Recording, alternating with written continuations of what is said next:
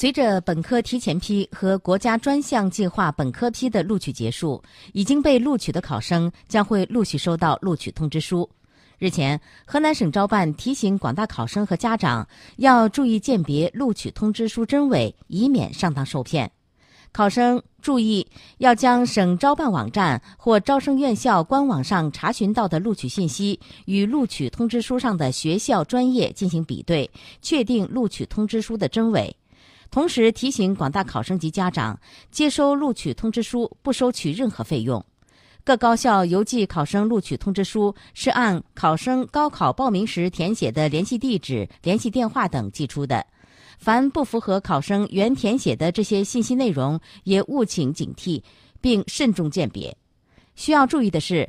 每批次录取期间，考生可利用自己的账号和密码登录河南省普通高校招生考生服务平台，及时查询自己的档案运转状态；也可以凭个人身份证或准考证到各县市区招办的服务大厅进行查询。